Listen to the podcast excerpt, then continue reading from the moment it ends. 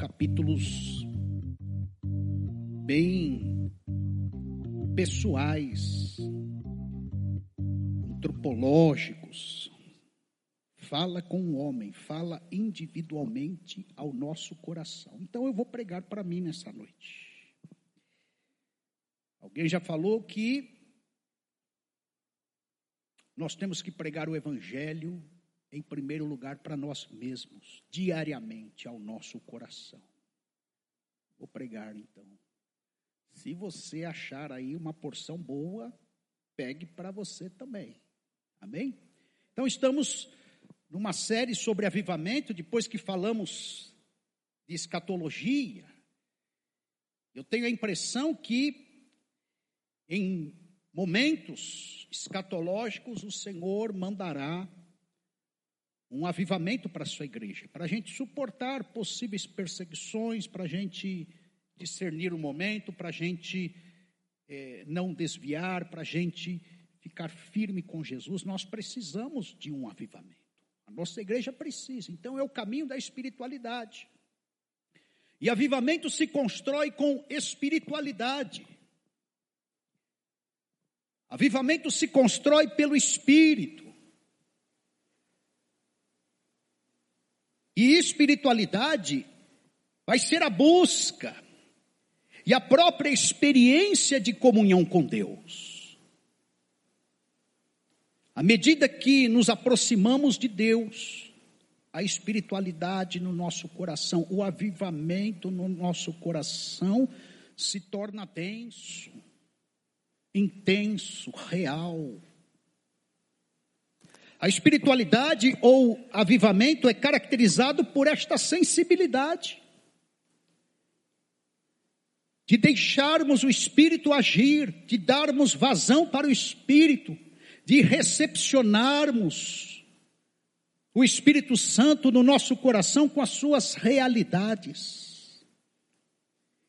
O apóstolo Paulo fala que esse caminho começa na conversão. Quando nós nos convertemos, o Espírito Santo começa já a avivar o nosso coração, a habitar em nós. Já começa a nos possuir, começa a avivar a nossa vida. Aquelas áreas mortas começam a ressuscitar, porque a vida do Espírito, a vida de Deus, a vida de Jesus passa a habitar. Verso 1 vai falar que os que estão em Cristo Jesus, isto é conversão. O Espírito de Deus tem uma dupla tarefa, queridos. Primeiro, ele nos leva a Cristo para conversão, e depois ele nos sustenta em Cristo para dar segurança salvífica, para que a gente se sinta elemento, objeto, pessoa amada de Deus, a fim de darmos testemunhos do próprio Deus na face da terra. Então, o caminho do avivamento é precedido pela entrada, pela conversão, pela justificação do Espírito Santo.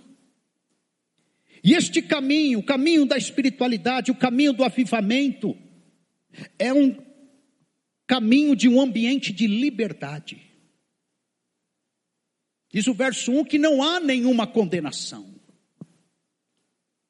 A conversão é a base para a nossa libertação. Ao que crê, está isento da escravidão do pecado, ao que crê, está isento da condenação da morte. Verso 2 fala: Ele me livrou, o Espírito de Deus em nós. O fato de estarmos em Cristo Jesus nos livra da lei do pecado e da morte.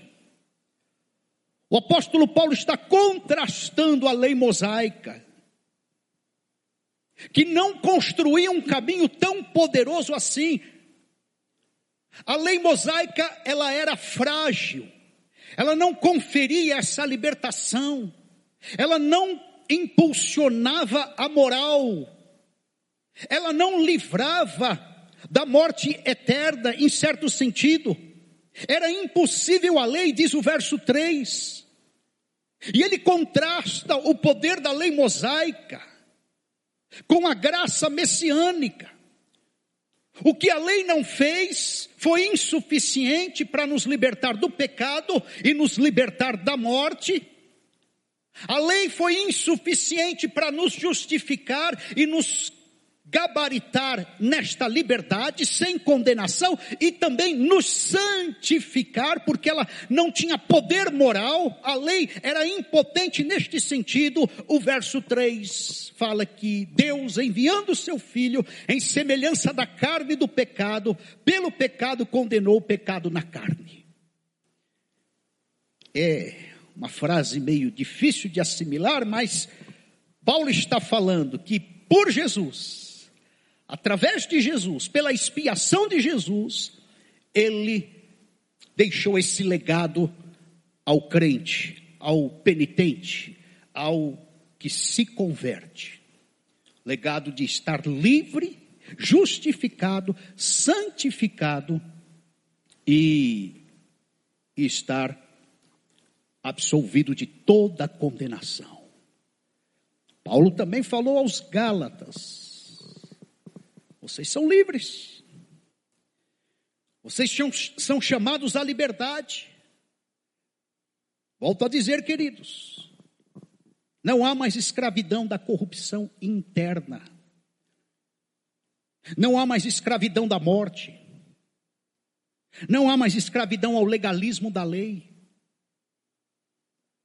Não há mais escravidão às algemas de Satanás esse poder, essa libertação, esta liberdade que o caminho espiritual traçado pelo Espírito Santo através de Jesus dá, faz com que a gente tenha sabedoria nas escolhas. Eu não vou agir para escolher o mal, a gente passa a ter poder para falar não ao pecado, coisa que a lei não dava condições. A gente consegue refutar a tentação, dá para resistir até o sangue, as tentações que nós sofremos, tudo por conta deste ambiente de liberdade. A gente se vê preservado no discipulado, na perseverança do caminho, seguindo Jesus. Então, primeiro vem Cristo e morre por nós, aí depois vem o Espírito Santo e vive dentro de nós. Liberdade, queridos. Caminho espiritual é marcado pela liberdade e não pela libertinagem, que é a escravidão ao pecado, que é a escravidão à morte, que é a escravidão às algemas de Satanás, que é escravidão até à religião. Se nós precisamos, desejamos, queremos um avivamento, nós temos que observar este texto. O caminho da espiritualidade é um caminho que transfere para nós liberdade. Somos livres do pecado. É um caminho que gera um ritmo também de lutas. É um caminho de morte ou vida.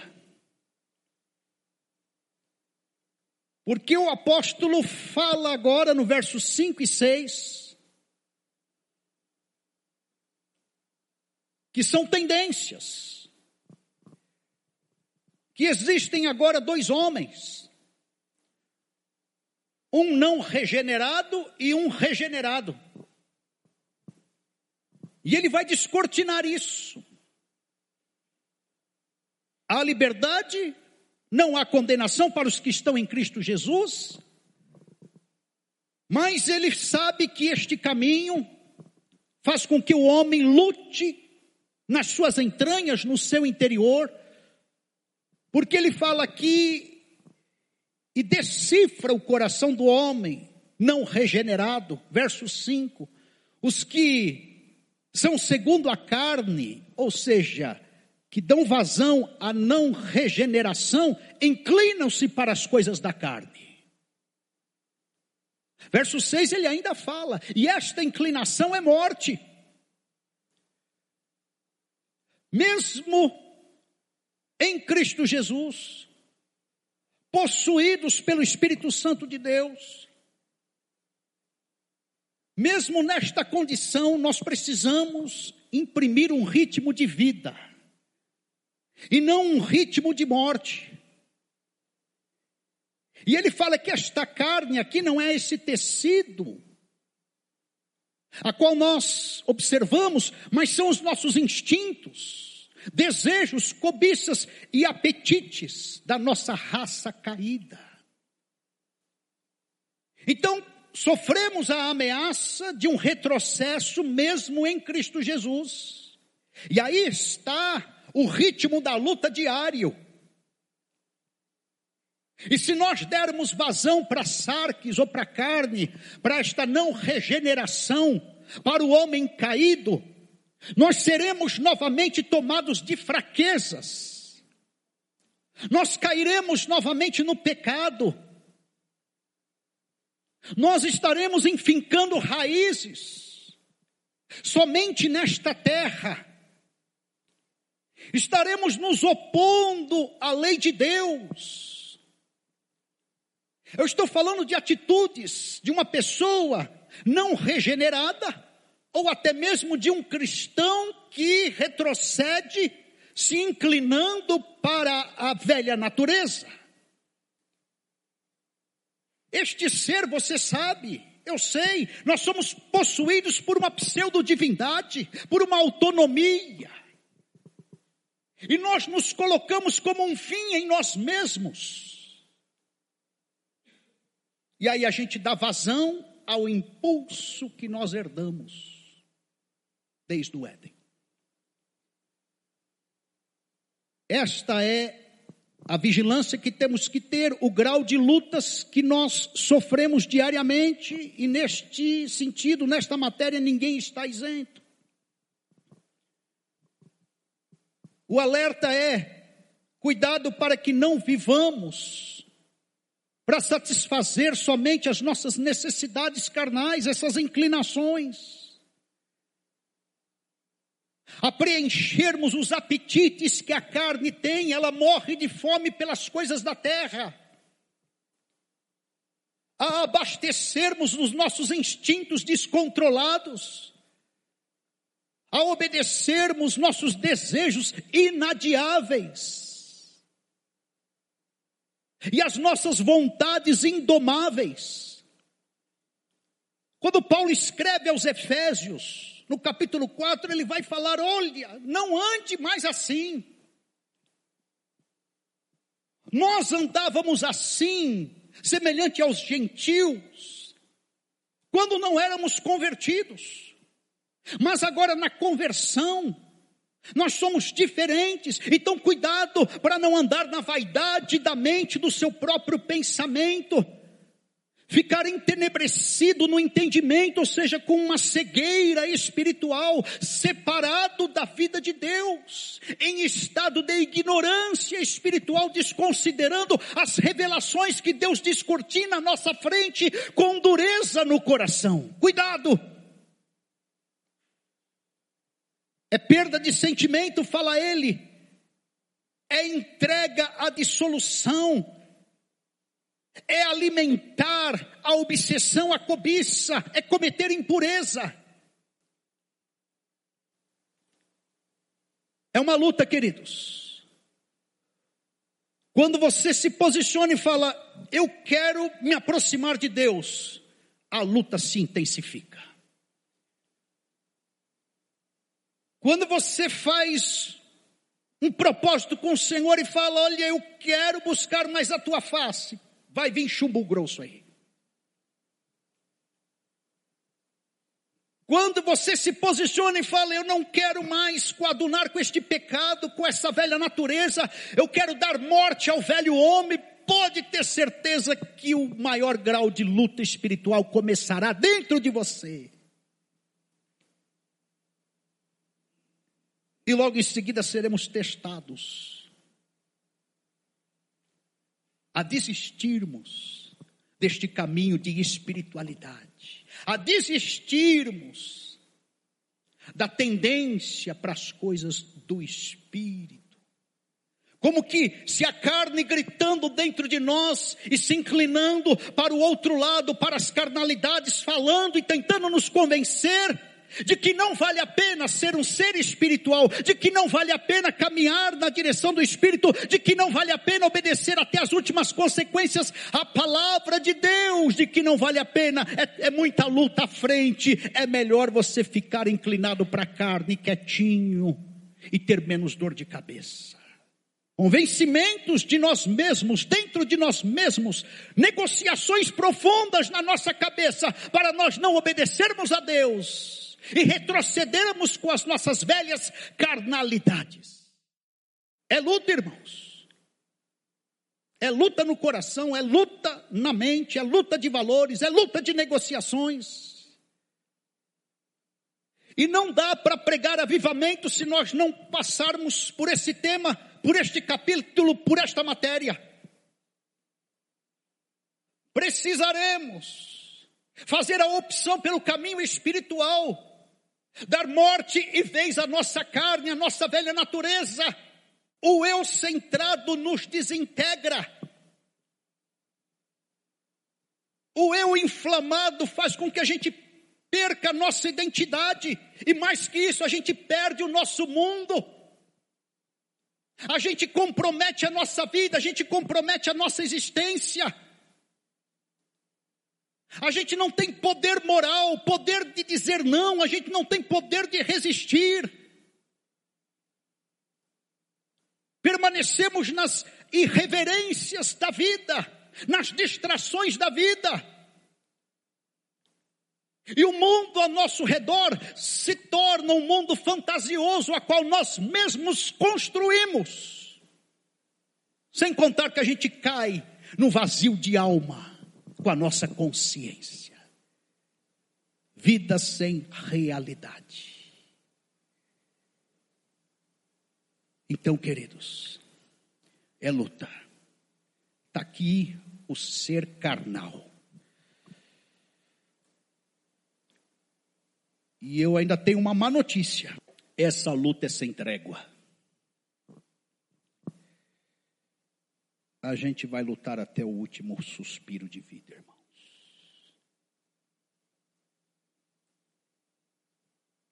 O velho homem se levanta e quer viver. Mas neste capítulo, a hermenêutica diz que Paulo considera os salvos andando e caminhando no Espírito. Paulo é otimista, ele é confiante, sua teologia é posicional. A justificação para ele já livra de toda condenação. Faz com que a santificação vigore no coração do salvo. O salvo não consegue mais pecar de forma gostosa, à vontade. Ele não consegue ficar desviado, longe dos caminhos do Senhor, aliviado na sua consciência. A pressão do espírito, o incômodo, a dar morte vez ao pecado, o convencimento, os sinais, o cerco do Espírito Santo sempre empurram ele para a vontade de Deus, para a palavra de Deus, para a inclinação do próprio Espírito. Então tem essa banda de gente que se inclina para a carne. Mas tem aqueles, verso 5 ainda, que andam segundo o Espírito e se inclinam para o Espírito. E estes são aqueles, o que falou Paulo aqui no verso 13 desse capítulo, que mortificam as obras da carne para viver. São aqueles que tomam emprestado a mente de Cristo, eles têm a mente de Cristo, eles pensam nas coisas do alto e não nas que são da terra. O caminho da espiritualidade é marcado pelo fato de você se deixar encontrar pelo Senhor Jesus Cristo, que está à porta do teu coração batendo. E aí você abre e fala para Jesus: Me encontre, eu estou aqui. Vamos cear, vamos entrar. Fale comigo, eu falo contigo também. É comunhão. E os resultados deste encontro com Jesus, nesse caminho da espiritualidade, queridos, é que essa ambiguidade que o pecado causa,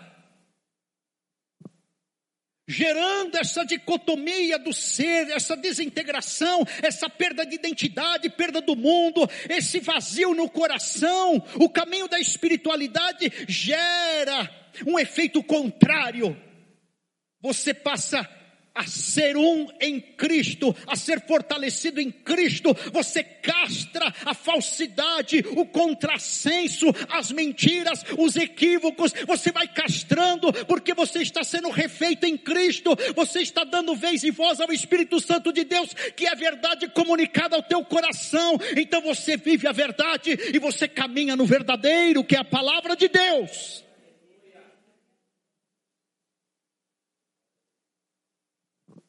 Nós não estamos autorizados a separar as coisas, queridos. Não há para nós a departamentalização da vida. Não há secularismo para nós. Você está falando, pastor Sérgio, traduzindo isso aqui por miúdos.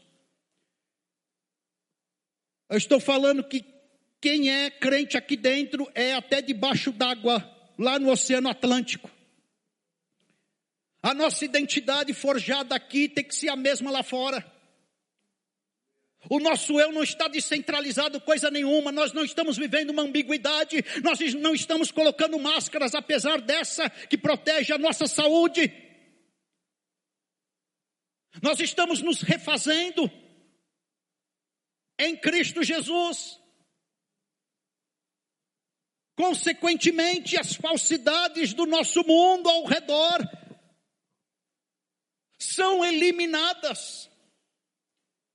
O marido que é aqui é em casa, tem que ser no trabalho. O filho que louva aqui é na faculdade também, dentro de casa sozinho. É uma pessoa só que nós devemos ser. Sem essas fatias, esses cortes que nós costumamos fazer por conta do pecado. O Espírito de Deus no caminho da espiritualidade molda, molda a nossa integridade nele. Fora dele a gente vive um baile de máscaras. E a gente se inclina para a carne, mas nele a gente é preservado no caminho do Espírito. E viveremos a novidade de vida.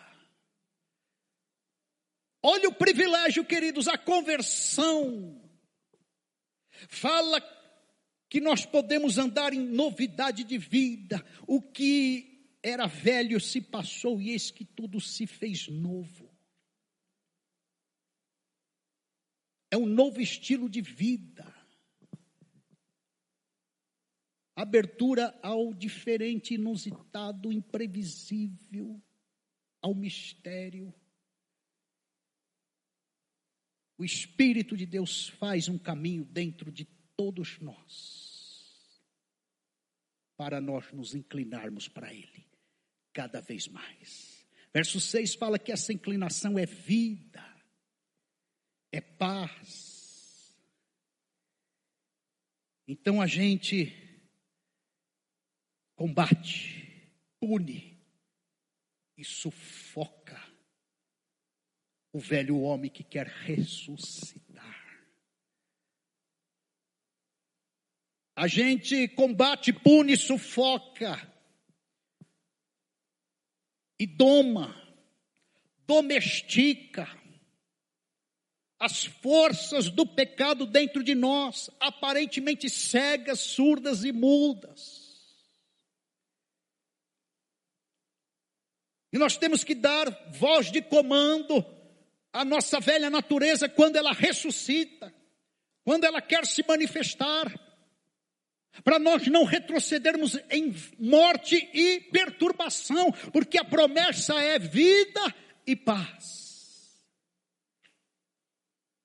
E vida é em Jesus. O ser humano não passa a ser dirigido mais pelos instintos, mas por Jesus de Nazaré. Ele está perdendo a vida. Ele está renunciando à sua vida. E ele está achando a vida de Jesus. E na esteira disso, um estado de calmaria e tranquilidade, livre de toda agitação e conflito. É paz interior, queridos. Os homens buscam a paz, você sabe disso, mas não há paz fora de Jesus da conversão.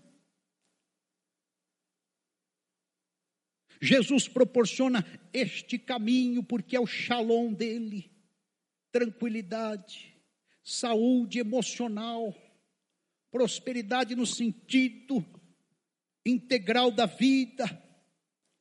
Interessante, irmãos, que a pessoa fica viciada, ela fica domesticada, ela fica convencida. Quando ela vai para a carne, a coisa é desgastante, é morte e perturbação, e ela volta rapidinho, porque já experimentou a vida e paz. Quando o velho homem ressuscita, empurra ela para uma queda, ela fica perturbada e processos de morte começam a acontecer, e aí ela vai para a oração e novamente se inclina para a vida e paz, porque é melhor. Estou viciado nesse estado, é uma vivência, isso me coloca num ritmo altaneiro de vida, vida e paz. O pecado vem e promete: olha, vai ser prazeroso esse lado, você pode caminhar aqui, mas aí ela põe um pezinho lá e percebe perturbação e morte, escravidão do inimigo e do próprio pecado, e ela vai para o outro lado: vida e paz. E a gente vai recalcando a nossa espiritualidade em vida e paz. Esse caminho, queridos, é um exercício prático. A vida cristã é prática. E o verso 9 vai falar: vocês estão no espírito e não na carne. Andem aí. Indica uma conduta habitual, perpétua, contínua. Andem aí. O andar no espírito a pessoa consegue restaurações, regenerações, santificações e as consequências são maravilhosas, queridos. Situações são alteradas. Quem anda no espírito fica passiva ao próprio espírito.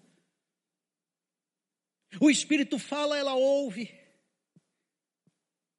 O Espírito direciona, ela vai. O Espírito convence, ela chora. O Espírito alardia, ela vigia. O Espírito sopra, ela sente. O Espírito ministra, ela se esvazia. O Espírito Santo dá o comando, ela obedece. Ela fica antenada porque ela já tem a mente do Espírito. Está posicionada na justificação que gera santificação. E ela vai absorvendo os comandos da palavra de Deus, numa linguagem geradora de vida, falando entre Vós com salmos, hinos, cânticos espirituais cantando e salmodiando ao Senhor no vosso coração. Ela vai agradecendo pela vida em si, numa gratidão ultra circunstancial, em tudo ela passa a dar graça. Celebra o mistério. Não sei porque eu estou passando por isso, mas eu te glorifico mesmo com essa tribulação. E aí, porque está esvaziada, convencida, direcionada, abastecida, possuída pelo Espírito Santo de Deus, ela serve ao próximo, independente do pedigree, da condição social, independente do, da marca disso ou daquilo, da situação econômica, ela serve ao próximo, servir uns aos outros pelo amor, mutualidade e serviço. Ela desfruta desta grande experiência de que o voluntariado é terapêutico. Você sabe do que eu estou falando. Quando você serve, você melhora.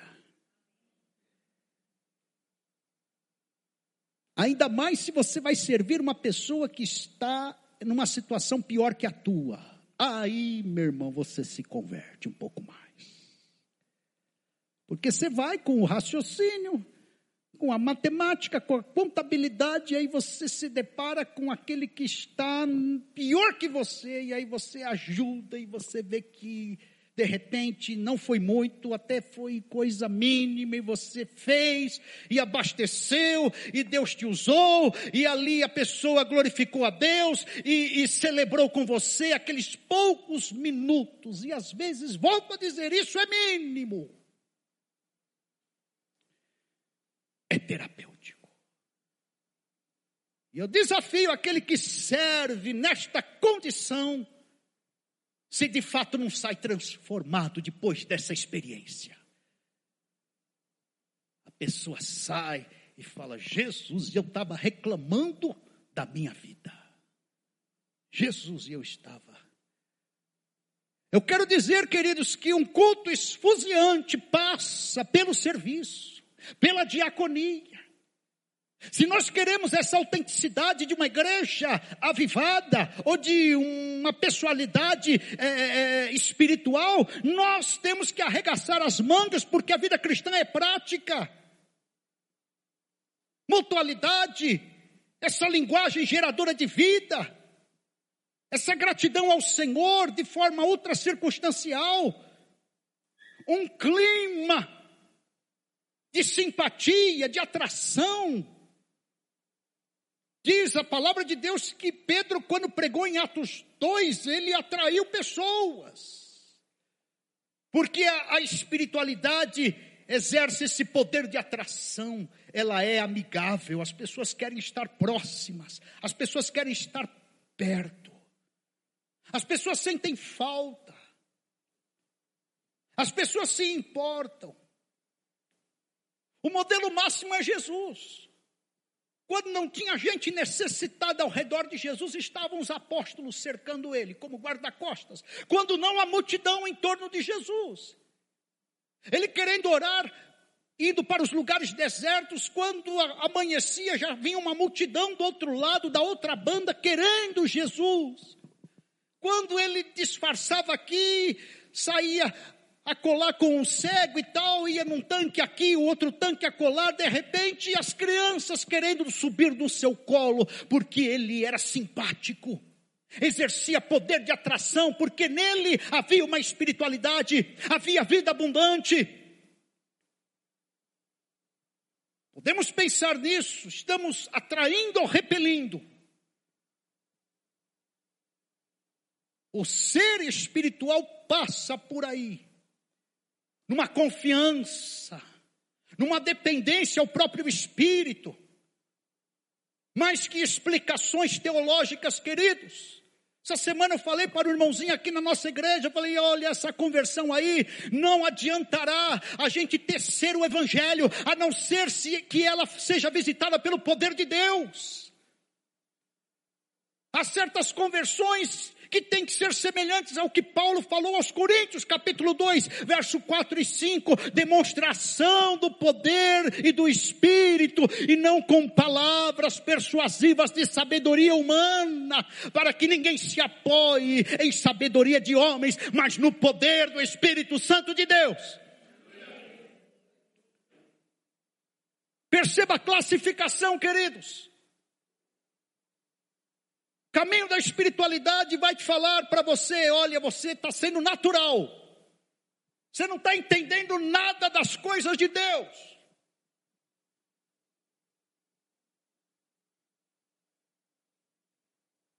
Não dá para falar com o natural, disse Paulo aos Coríntios. Não entende as coisas do Espírito de Deus. Porque você tem que ter o Espírito para discernir aquilo que vem do Espírito. Entenda o choque, às vezes, dentro das igrejas, por conta de que há pessoas naturais, não entendem. O Espírito faz, sopra, guia, revela, queima. A pessoa fica fora, ela não entende. Há crentes carnais, está quase lá. Precisa burilar mais um pouco. Como um vaso que faltou temperatura, que faltou fogo, que faltou combustível, ele sai meio mole do forno. Paulo fala aos coríntios que são crentes carnais. Volto a dizer, aqueles que se inclinam.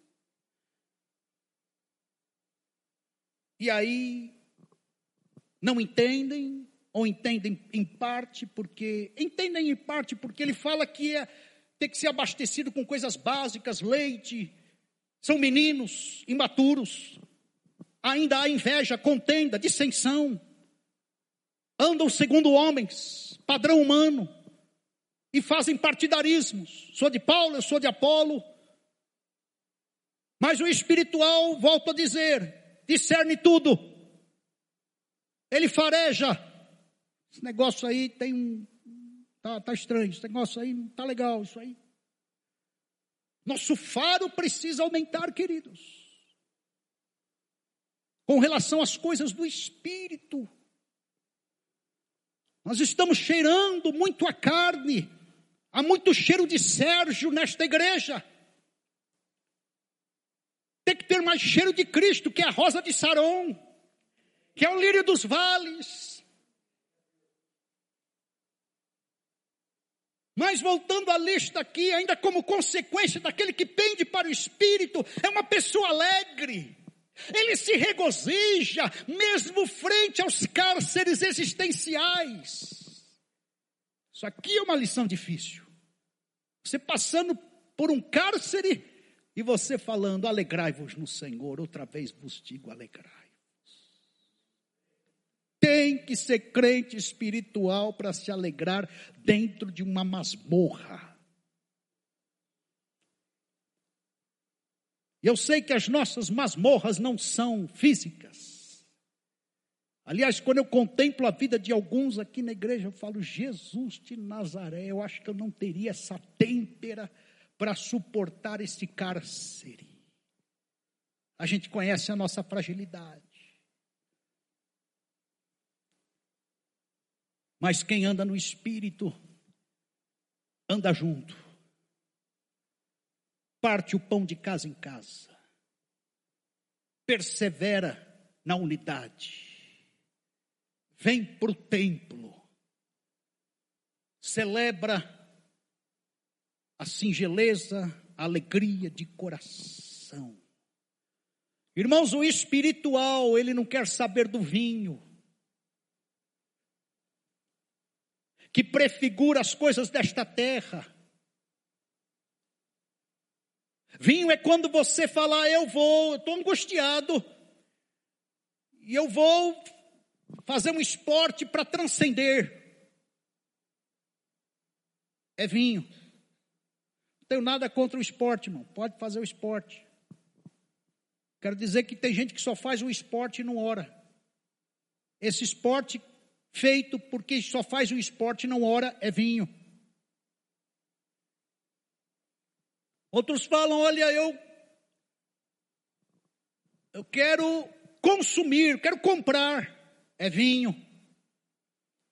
Estou meio angustiado, deixa eu fazer uma compra no shopping. Não vou nem orar, é vinho. Eu quero prazer naquele corredor daquele shopping frente aquelas vitrines, porque aquilo me dá um êxtase na alma, é vinho. Outros mais escravos optam pelas drogas, é vinho. Outros querem uma vida sexual desregrada, é vinho. Outros ingressam em caminhos pecaminosos diversos. É vinho. Isso é passageiro. É promessa, é ceder a promessa do pecado e de Satanás. Não comunica o verdadeiro sentido, o prazer, objetivo da vida. Por isso que Paulo falou: não penda para o vinho, para o estético, para o que o mundo descortina à tua frente, não penda para isso, não se embriague com o vinho, a dissolução, mas se encha do Espírito Santo de Deus. Que saiamos daqui, queridos, com esta convicção da prática da espiritualidade, para vencer tudo isso aí que estou denunciando e falando. E este que opta não pelo vinho, ele se integra à fala de Deus. E a espiritualidade emerge desta fala deste encontro, porque ele, em primeiro lugar, não foi para o corredor do shopping, não foi para o consumismo, não foi para as drogas, não foi para o sexo, não foi para o esporte, ele foi para Deus. Ainda que a figueira não floresça, nem haja fruto na vide, o produto da oliveira minta os campos não produzam mantimento.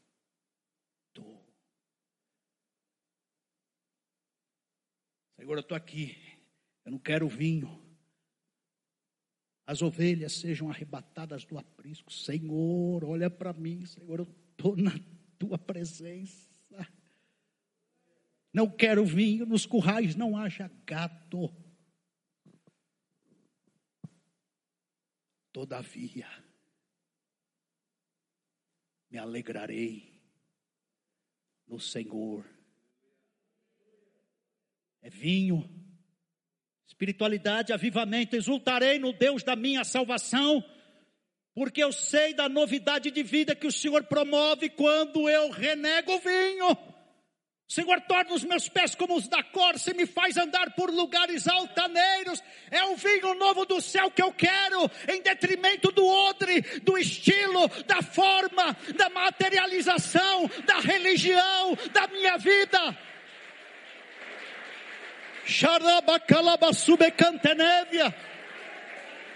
Eu quero com a igreja, irmãos, buscar um vinho novo Vamos crucificar a nossa carne, buscar um vinho novo do céu.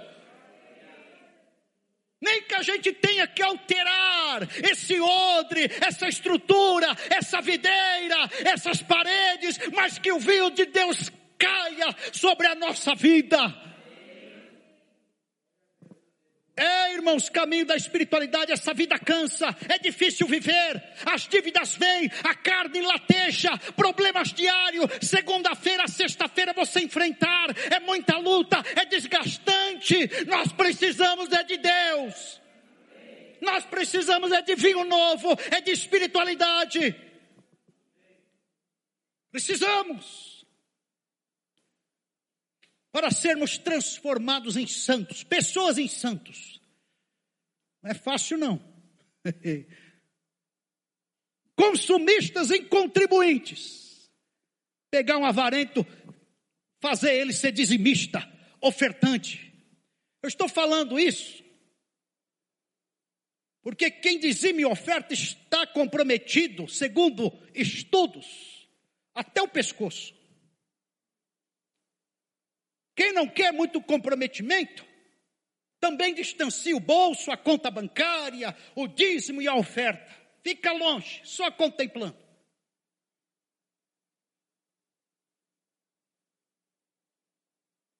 Quer a espiritualidade, mas não quer Jesus.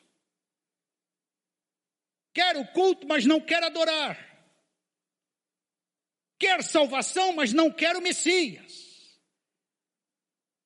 Fica ali. Não sai de cima do muro. Fica na investigação. Agora, se pender para a carne, não tem que nem convencer. De membro ele passa a ser obreiro. Digo, se pender para o espírito. De plateia ele passa a ser intercessor. De egocêntrico ele passa a ser cristocêntrico. É Cristo, é Cristo. Ah, vai glorificar Jesus? Ah, ah, não, então não. É, é, vai trazer glória a Deus? Está tá escrito na Bíblia? Não, não, não, então deixa aí. É Cristo na frente. De religioso ele passa a ser avivado, fervoroso. E aí, queridos, eu encerro com isso. Aquela ideia da igreja primitiva